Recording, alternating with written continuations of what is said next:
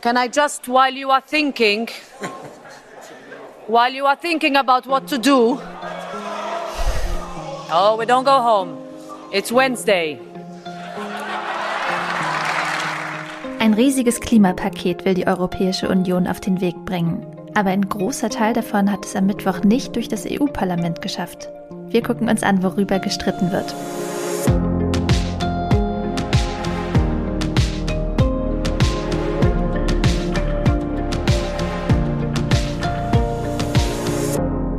Willkommen zu einem neuen Klima-Update, dem Klimanachrichten-Podcast von Klimareporter und Taz der Tageszeitung. Ich bin Susanne Schwarz und ich spreche mit meiner Kollegin Verena Kern. Hallo Verena. Hallo Susanne.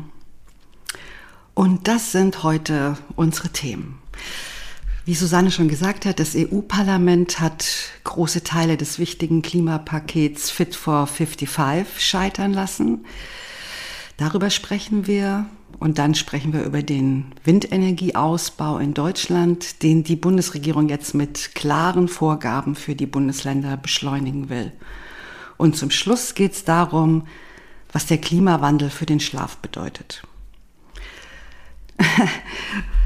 Reden wir zuerst über das Fit for 55 Paket der EU, also das ganz große Klimapaket. Das dauert jetzt leider alles viel länger, denn große Teile sind im EU-Parlament am Mittwoch überraschend gescheitert. Wir gucken gleich, ob das jetzt gut oder schlecht ist.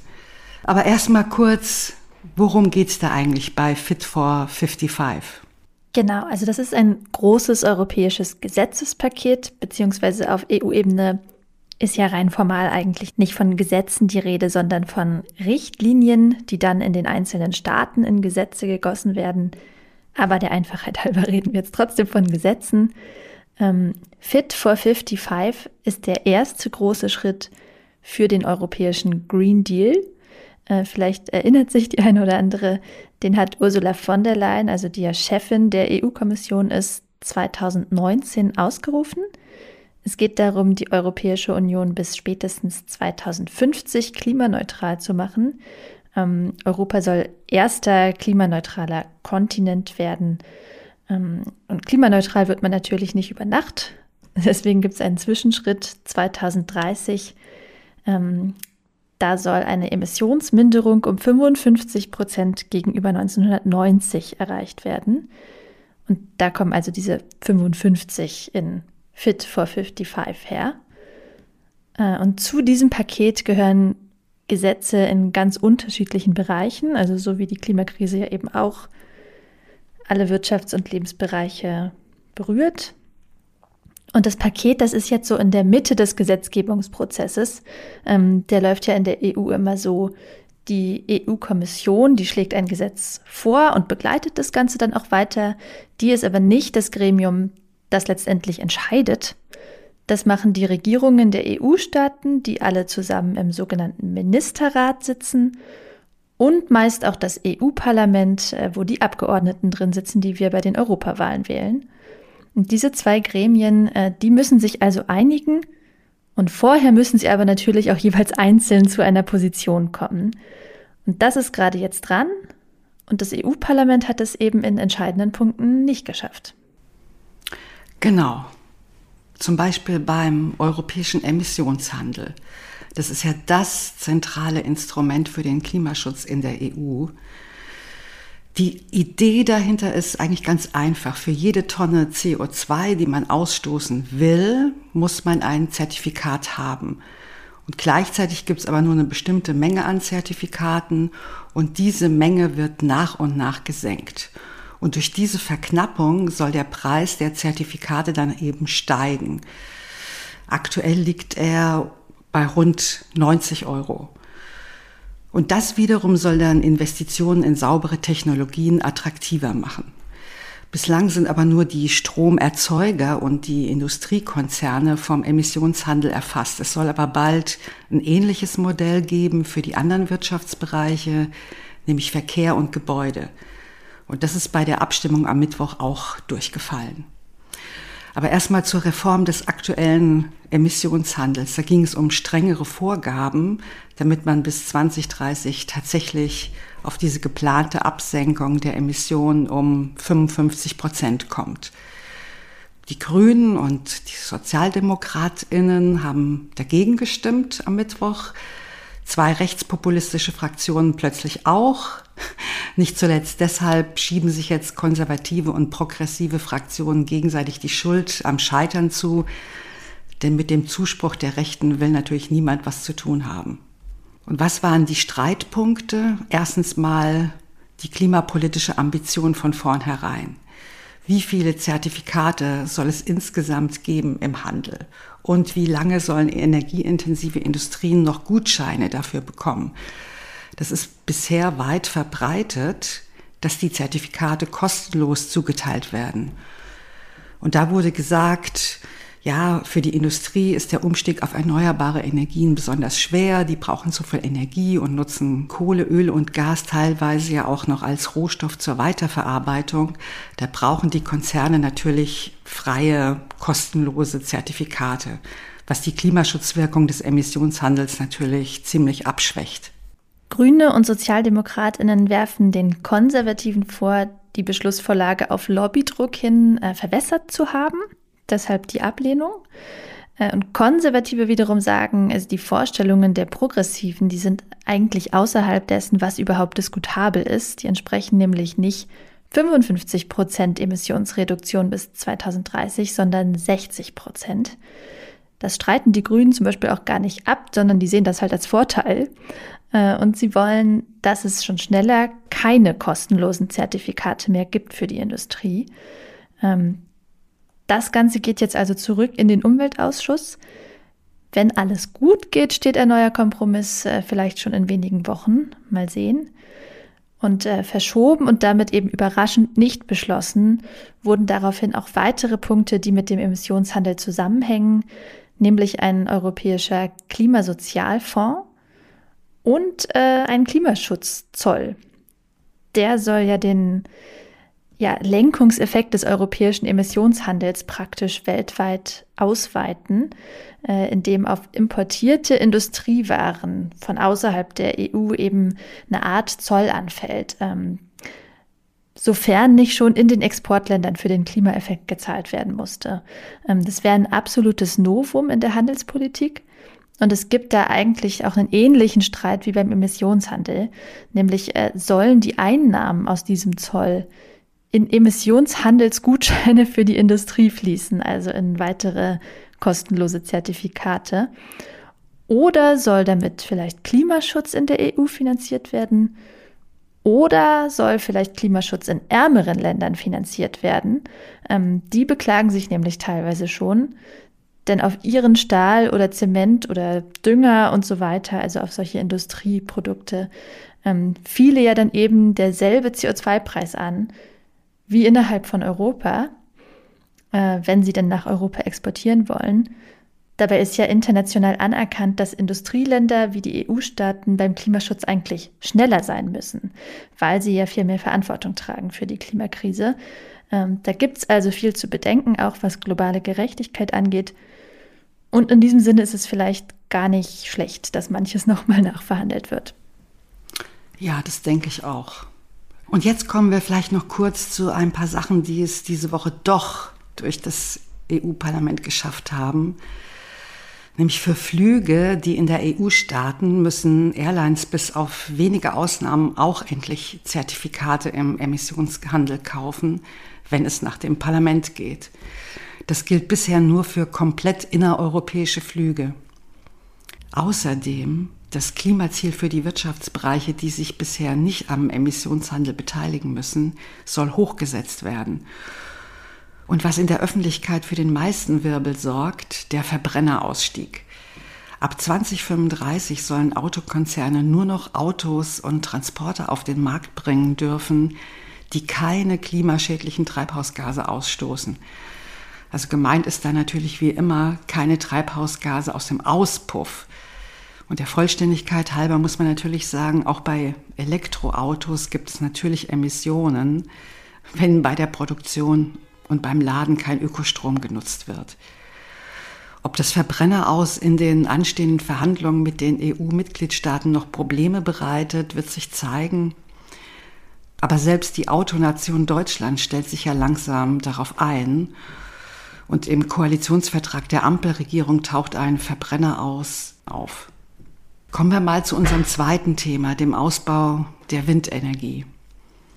Die Bundesregierung will jetzt offenbar ernst machen mit der angekündigten Beschleunigung beim Windenergieausbau. In dieser Woche ist ein Gesetzespaket bekannt geworden, das aus den Ministerien für Wirtschaft und für Bau kommt. Mit diesem Paket soll das Planungs- und Baurecht geändert werden und auch das Naturschutzgesetz, damit in Zukunft tatsächlich zwei Prozent der Landesfläche für Windräder genutzt werden können, so wie die Ampelregierung sich das vorgenommen hat. Das wäre dann eine Vervierfachung gegenüber heute.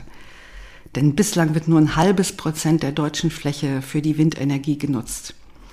Susanne, du hattest das Papier ja vorab vorliegen. Was steht denn jetzt drin in dem Papier? Hm. Also was da drin steht, sind zum Beispiel zum ersten Mal ganz konkrete Vorgaben für die Bundesländer. Also bislang hat Robert Habeck, also der Wirtschafts- und Klimaminister, es ja vor allem mit Gesprächen und mit Überzeugungsarbeit versucht. Also ist in die Bundesländer gereist und hat da ja für eine freiwillige Ausweitung der Windenergieflächen geworben. Ähm, jetzt gibt es da eine Tabelle mit konkreten Zahlen pro Land. Ähm, da soll also künftig jedem Bundesland vorgeschrieben werden, wie viel seiner Fläche für Windräder zur Verfügung stehen soll. Um mal ein paar Beispiele zu nennen, in Bayern, ähm, wo ja bekanntermaßen bislang kaum Windräder stehen, soll es in zehn Jahren 1,8 Prozent der Fläche sein. In Baden-Württemberg und im Saarland genauso. Und andere Länder müssen dafür übererfüllen. Also für Brandenburg, Niedersachsen und Thüringen zum Beispiel sind 2,2 Prozent vorgesehen. Die Stadtstaaten hingegen, also Berlin und Bremen und Hamburg, die sollen nur 0,5 Prozent ihrer Flächen reservieren. Ähm, da sieht man die Werte, die schwanken ein bisschen mit dem Windpotenzial eines Landes und auch mit der Bebauungsdichte. Und jeweils sind auch noch Zwischenschritte für das Jahr 2026 vorgesehen. Das betrifft dann auch die Mindestabstandsregeln zwischen Windrädern und Wohnsiedlungen, die es ja in vielen Bundesländern gibt. Bislang können die Länder das selber festlegen. Ähm, das haben die auch teilweise getan. Und das ist einer der Gründe, warum es eigentlich einen Mangel an verfügbaren Flächen gibt. Äh, jetzt soll es diese Freiheit für die Länder zwar formal auch noch weitergeben, steht in dem Papier drin, aber die Flächenregelung, die soll zum Vorrang kommen. Also in diesem Papier, um es mal kurz zu zitieren, also es steht drin, künftig dürfen Mindestabstandsregelungen nicht zu Flächenrestriktionen führen, die der Umsetzung des 2% Flächenziels zuwiderlaufen. Ja, genau. Und wenn ein Land die Flächenvorgaben nicht einhält, soll es eben nicht äh, mehr auf die eigenen Regelungen verweisen dürfen, wie es bislang der Fall ist und auch von vielen Ländern so gemacht wurde, sondern die landesspezifischen Abstandsregeln sollen da nicht mehr greifen. Beim Naturschutz sind auch Änderungen vorgesehen. Damit dürfen dann sogenannte Landschaftsschutzgebiete in einem Zitat angemessenen Umfang für die Windkraft genutzt werden. Damit sind aber nicht die Schutzgebiete im engeren Sinn gemeint, also in denen die Natur besonders empfindlich wäre. Vielmehr geht es um das allgemeine Landschaftsbild und darum gibt es ja auch jede Menge Konflikte. nee, zum Beispiel Thüringen. Da versucht ja die CDU strengere Abstandsregeln durchzusetzen. Die gibt es in Thüringen bislang ja noch nicht. Dafür wollte die CDU-Fraktion diese Woche im Landtag einen Antrag einbringen und den hätte sie wohl auch mit den Stimmen der AfD durchgebracht. Mhm. Weil die rot-rot-grüne Landesregierung von Bodo Ramelow ja eine Minderheitsregierung ist, also selber keine Mehrheit hat. Und damit es aber nicht passiert, also dass die CDU-Forderung mit AfD-Unterstützung durchkommt, gibt es jetzt einen Kompromiss zwischen Ramelow und dem Fraktionschef der CDU. Und es sieht so aus, 1000 Meter Abstand soll es künftig geben in Thüringen. Dazu aber auch eine Öffnungsklausel, die eine Anpassung an künftiges Bundesrecht ermöglicht und die Möglichkeit von Repowering, das heißt, bestehende Anlagen können modernisiert und vergrößert werden. Ob dieser Kompromiss durchkommt, ist allerdings noch unklar. Der muss erst mal im Juli im Thüringer Landtag beraten werden. Und die Grünen in Thüringen haben schon signalisiert, dass sie nicht damit einverstanden sind. Ja, mal gucken, wie die Regelungen äh, von der Bundesebene da ankommen in Thüringen und in den anderen Ländern. Äh, wir kommen jetzt mal zu unserem dritten Thema. Schon wieder Hitzewellen. Diese Woche ist ja im Süden von Italien Warnstufe angesagt. Die Thermometer klettern auf ja, an die 40 Grad. Viele Medien haben schon über die gestiegenen Eispreise in Italien berichtet. Äh, wobei die jetzt wohl eher zum kleinen Teil auf die wetterbedingt gestiegene Nachfrage zurückzuführen sind und vor allem wie bei den anderen Produkten auch auf hohe Energiepreise und so weiter. Wir wollen uns hier aber auch noch eine andere Facette von solchen Hitzewellen angucken und äh, zwar bin ich auf unserem klima.taz Instagram-Account auf eine interessante Grafik zu einer Studie gestoßen und habe seitdem gesehen, dass es auf Klimareporter auch schon einen Artikel dazu gab. Und zwar raubt uns die Klimakrise den Schlaf. Und das nicht nur in dem Sinne, dass wir uns Sorgen machen, äh, sondern richtig physisch. Und das liegt eben an zunehmenden Hitzewellen. Wie KlimawissenschaftlerInnen immer wieder betonen, mittlerweile hängt eigentlich jede Hitzewelle mit dem Klimawandel zusammen. Und wenn man um die Welt guckt, findet man auch eigentlich ständig eine. Ähm, also gerade Italien seit Monaten schon Indien und Pakistan. Äh, davor gab es Rekordhitze in der Antarktis. Also da gibt es wirklich genug Anlass. Ja, in der Antarktis war es jetzt zwar trotzdem nicht so, dass wir das als heiß wahrnehmen würden, aber in Italien und Indien herrscht eben Hitze, die richtig gefährlich sein kann für den Körper. Und diese Studie von der Universität Kopenhagen zeigt da eine weitere Facette neben gesundheitlichen Folgen wie Hitzeschlägen und so weiter auf. Wir schlafen weniger, wenn es nachts zu heiß ist. Unser Körper senkt seine Temperatur, wenn wir müde werden. Schlafforscherinnen sehen darin einen essentiellen Bestandteil unserer Nachtruhe. Und wenn das nicht geht, dann ist das ein Problem. Genau, vielleicht mal ein paar Zahlen, um das besser greifbar zu machen. Also schon heute bei 1,1 bis 1,2 Grad Erderhitzung schläft die Durchschnittsperson in einem Jahr 44 Stunden weniger wegen zu hoher Temperaturen. Im Schnitt führt das zu elf zusätzlichen Nächten mit weniger als sieben Stunden Schlaf. Ähm, das Problem dürfte sich mit zunehmender Erderhitzung natürlich noch verschärfen. Und ja, viele von uns haben, denke ich mal, noch genug andere Gründe, warum die eine oder andere Nacht mal kürzer als sieben Stunden ist. Ähm, da ist es also zusätzlich kontraproduktiv. Denn um die acht Stunden sollte man ja in der Regel schlafen. Das empfehlen alle möglichen Stellen von der US-amerikanischen National Sleep Foundation bis zur deutschen Technikerkrankenkasse. Ähm, ja, also da dauerhaft weit drunter zu liegen, macht schlechte Laune und kann auch zu schwerwiegenden gesundheitlichen Folgen führen, ähm, von Herz-Kreislauf-Störungen über Erschöpfung bis hin zu eingeschränkter kognitiver Leistungen. Ähm, das ist also einfach nicht gesund. Ja, und wie so oft sind mal wieder nicht alle gleichermaßen betroffen. Bei älteren Menschen ist der Effekt fast doppelt so groß. Und Frauen schlafen in heißen Nächten noch weniger als Männer. Oh weia. Na klar. in Ländern mit niedrigem Einkommen verdreifacht sich der schlechte Einfluss hoher Temperaturen auf den Schlaf sogar. Es gibt also physische Faktoren, die einen Einfluss zu haben scheinen, aber auch soziale. Arme Menschen haben wahrscheinlich einfach einen schlechteren Zugang zu isolierten Räumen oder Ventilatoren und Klimaanlagen. Ja, das ist mal wieder ein Beispiel dafür, dass gerade die Anpassung an den Klimawandel halt auch mit Blick auf Gerechtigkeitsfragen geschehen muss. Wir sind für heute mit dem Klima-Update zu Ende. Nächste Woche hören wir uns wieder unter anderem mit einem Update zu den internationalen Klimaverhandlungen, denn in Bonn treffen sich diese und nächste Woche wieder KlimadiplomatInnen und ja, verhandeln. So viel als kleiner Ausblick. Wenn ihr das nicht verpassen wollt, dann abonniert uns doch schnell. Und über Bewertungen in eurer Podcast-App freuen wir uns natürlich auch. Wenn ihr Fragen oder Anmerkungen habt, dann schreibt uns gerne an klima-update.klimareporter.de. Außerdem danken wir an dieser Stelle immer den Menschen, die den Podcast mit einer Spende unterstützt haben. Und das waren diese Woche Heiner Diekmann, Johannes Schneider und Thomas Walz. Danke auch von mir und ein schönes Wochenende. Ciao.